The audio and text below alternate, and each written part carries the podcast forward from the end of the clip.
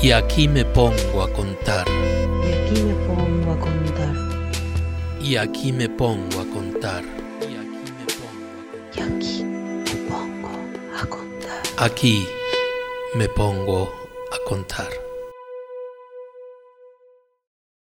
June Jordan fue profesora universitaria, activista de los derechos sexuales y el feminismo y promotora cultural, periodista política, escritora de libros infantiles y ensayista. La poesía fue para ella un vehículo para explorar las marcas que atravesaron su cuerpo y su identidad. Ser mujer, negra, bisexual. Es una de las poetas más aclamadas de la literatura estadounidense de la segunda mitad del siglo XX. Pese a ello, su obra poética está casi inédita en castellano.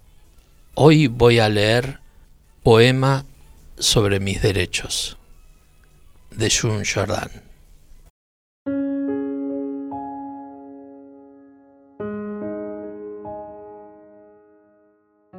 Incluso esta noche necesito dar un paseo y aclarar mi cabeza sobre este poema acerca de por qué no puedo salir sin cambiar mi ropa, mis zapatos, mi postura corporal, mi identidad de género, mi edad, mi estatus como mujer sola en la noche, sola en las calles.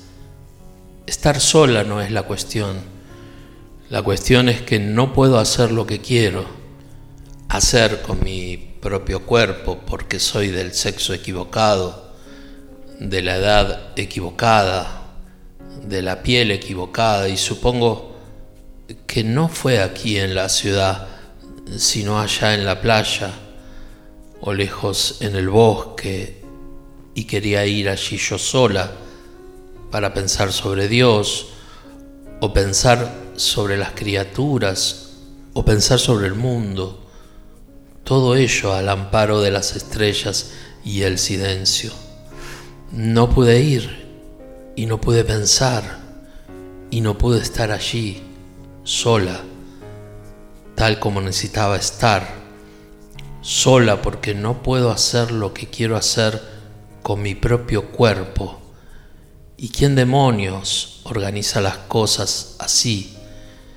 Y en Francia dicen que si el tipo te penetra pero no eyacula, entonces él no me violó y después de apuñalarles y después de destrozar con un martillo su cabeza, si incluso después de eso, si él y sus colegas me follan después de eso, entonces es que yo lo consentí y no hubo violación, porque finalmente comprendes, finalmente, que me follaron porque había algo equivocado en mí, había algo malo de nuevo en ser yo estando donde estaba, algo malo por ser quien soy, exactamente igual que en Sudáfrica, penetrando en Namibia, penetrando en Angola, y eso significa, quiero decir, como sabes, si Pretoria eyacula, ¿cómo será la evidencia,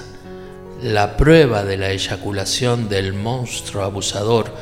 Sobre las tierras negras, y si después de Namibia, y si después de Angola, y si después de Zimbabue, y si después de todos mis parientes y las mujeres resisten incluso a la autoinmolación de los pueblos, y si después de eso perdemos, pese a todo, ¿qué dirán los grandes señores? ¿Pedirán mi consentimiento? ¿Me sigues? Somos la gente equivocada, con la piel equivocada, en el continente equivocado. ¿Y por qué demonios está todo el mundo siendo tan razonable sobre esto?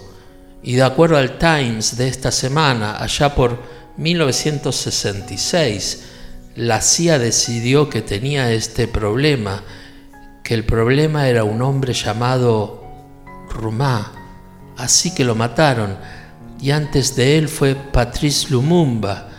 Y antes de él fue mi padre en el campus de mi escuela, de la Ivy League, y el miedo de mi padre de entrar en la cafetería, porque dijo que él era alguien equivocado de la edad, equivocado de la piel, equivocada de la identidad de género equivocada, y él pagaba mi matrícula, y antes de eso fue mi padre diciendo que yo era alguien erróneo, diciendo que yo debía haber sido un chico porque él quería uno, un chico, y yo debería haber tenido una piel más clara, y que yo debería haber tenido el pelo más lacio, y que a mí no me deberían gustar tanto los chicos, pero en cambio yo sí debería haber sido un chico, un chico, y antes de eso fue mi madre rogando cirugía plástica para mi nariz y un aparato para mis dientes y diciéndome que dejara los libros, que los dejara en otras palabras. Son muy familiares para mí los problemas de la CIA y los problemas de Sudáfrica y los problemas de la empresa Exxon y los problemas de la América Blanca en general y los problemas del profesorado y de los predicadores y del FBI y de las trabajadoras sociales y de mi mamá y de mi papá. Me son muy familiares esos problemas porque esos problemas resultan que soy yo. Yo soy la historia de la violación. Yo soy la historia del rechazo de quien soy. Yo soy la historia de la reclusión aterrorizada dentro de mí. Yo soy la historia de las agresiones físicas y las ilimitadas tropas contra cualquier cosa que quiero hacer con mi mente y con mi cuerpo y con mi alma.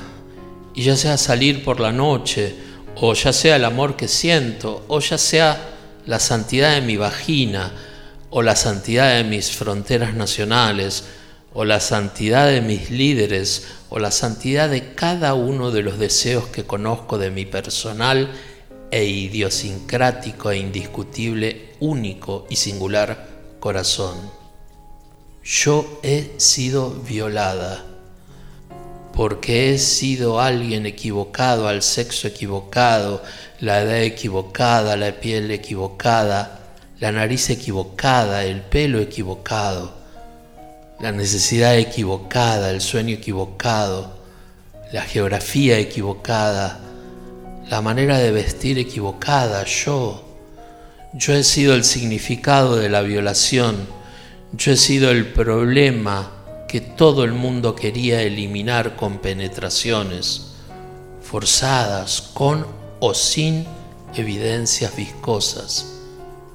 Y, pero deja que este poema sea inequívoco, no es consentimiento, yo no consiento a mi madre, a mi padre, a mi profesorado, al FBI, a Sudáfrica, a of Style a Park Avenue, a American Airlines, a los vagos problemáticos de las esquinas, a los piropeadores furtivos de los coches.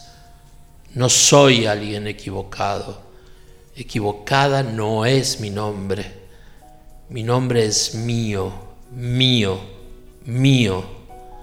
Y no puedo decirte quién demonios organiza las cosas así pero puedo decirte que desde ahora mi resistencia, mi sencilla y diaria y nocturna autodeterminación puede perfectamente costarte la vida.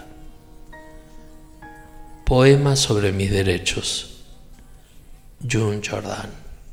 Y aquí me pongo a contar. Y aquí me pongo a contar. Y aquí me pongo a contar es parte de la red de podcast de El Baído. Y aquí me pongo a contar.